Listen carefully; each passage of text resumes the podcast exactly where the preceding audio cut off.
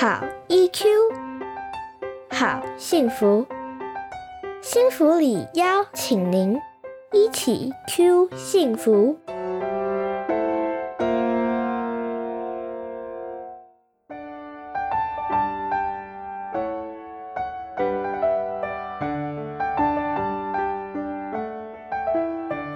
大家好，这里是失控小剧场心理师咨询室，我是临床心理师叶春莹，欢迎您今天的收听。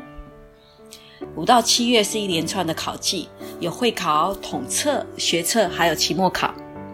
有人跟我说，考试快到了，他很容易紧张，有时候会睡不着，他要怎么帮自己做放松呢？我们发现啊，有一些孩子很努力，平时也考得不错，但遇到大考就老是考得不尽理想。多次之后就变得很没有自信，每次考试得失心也变也很重。那考前就更容易出现紧张、失眠、拉肚子。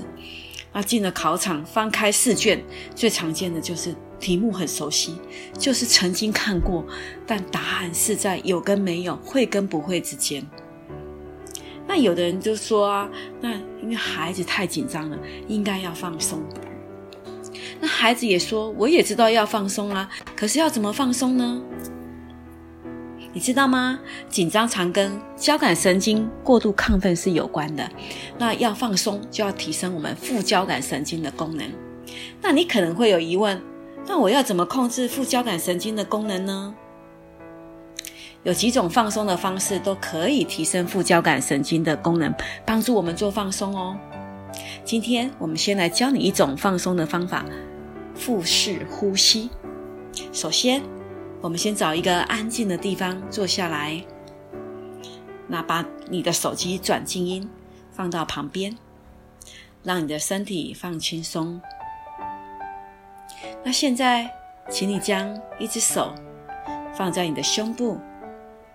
另外一只手放在你的腹部，就大约在肚脐的位置。请你先做个深深的深呼吸，好，来吸气，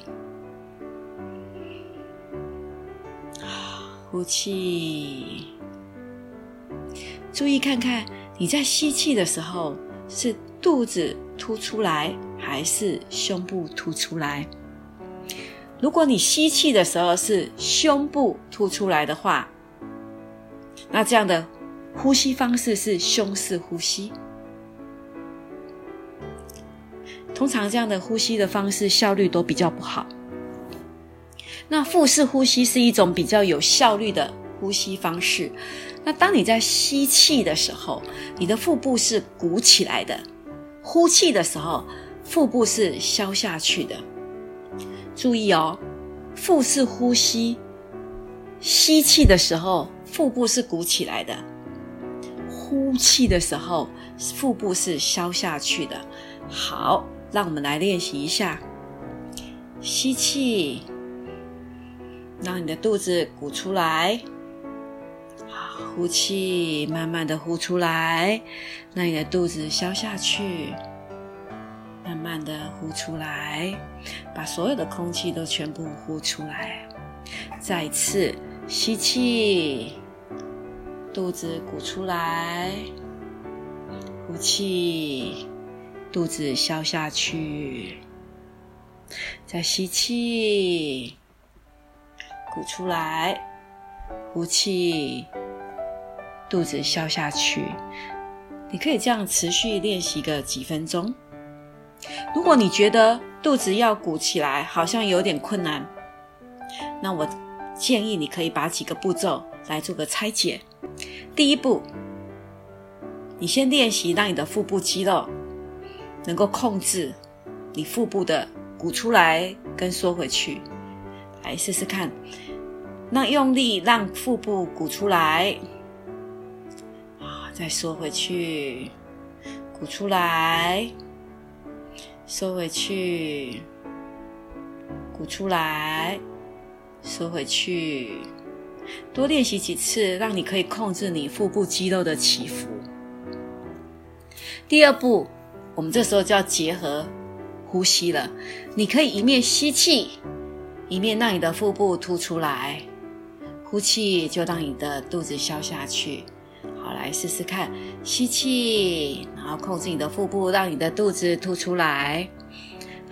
呼气，让你的肚子消下去。你可以想象你的腹部好像里面有一个气球，当你在吸气的时候，让那个气球充满了空气；呼气的时候，就好像气球慢慢的放气，慢慢的放掉。好，来试试看，吸气。让你的腹部凸出来，把空气充满。呼气的时候，让你的腹部消下去，把空气放出来。好，吸气，肚子鼓出来；呼气，肚子消下去。吸气，让你的肚子鼓出来；呼气，让肚子消下去。这样是不是比较容易呢？如果啊，你还是真的有困难。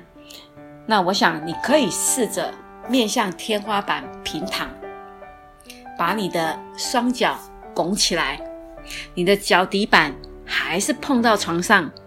那把你的手放在腹部，这个时候，当你在吸气的时候，你其实是可以很容易感到，你吸气的时候，你的肚子很自然的就会鼓出来了，你完全不需要任何特别的控制。好，来你试试看的话，你吸气，你的肚子就会凸出来，就会鼓出来；然后呼气，你的肚子就会消下去。这个时候，你就很自然、很自动的就会变成一种腹式呼吸了。那或许，如果你不知道什么叫腹式呼吸，你可以躺在床上，照我刚刚说的，啊，平躺，脚拱起来，你试试看这样的呼吸的方式，去抓住这样的呼吸的感觉。记得。你每次练习的时候，你需要去找一个安静的地方，没有人可以吵你。那每一天练习一天多次，当然是越多次越好。那每次练习大约三分钟左右，让这样的放松方法变成一种习惯。记得要变成一种习惯，好，这样子你才能够在你考前或甚至你在焦虑的时候，让腹式呼吸的方法能够发挥功用。对了，这样的放松方式其实也很适合你在睡前躺在床上的时候，帮助自己放松身体，对抗失眠哦。我是临床心理师叶春莹，这里是失控小剧场心理师咨询室，谢谢您的收听。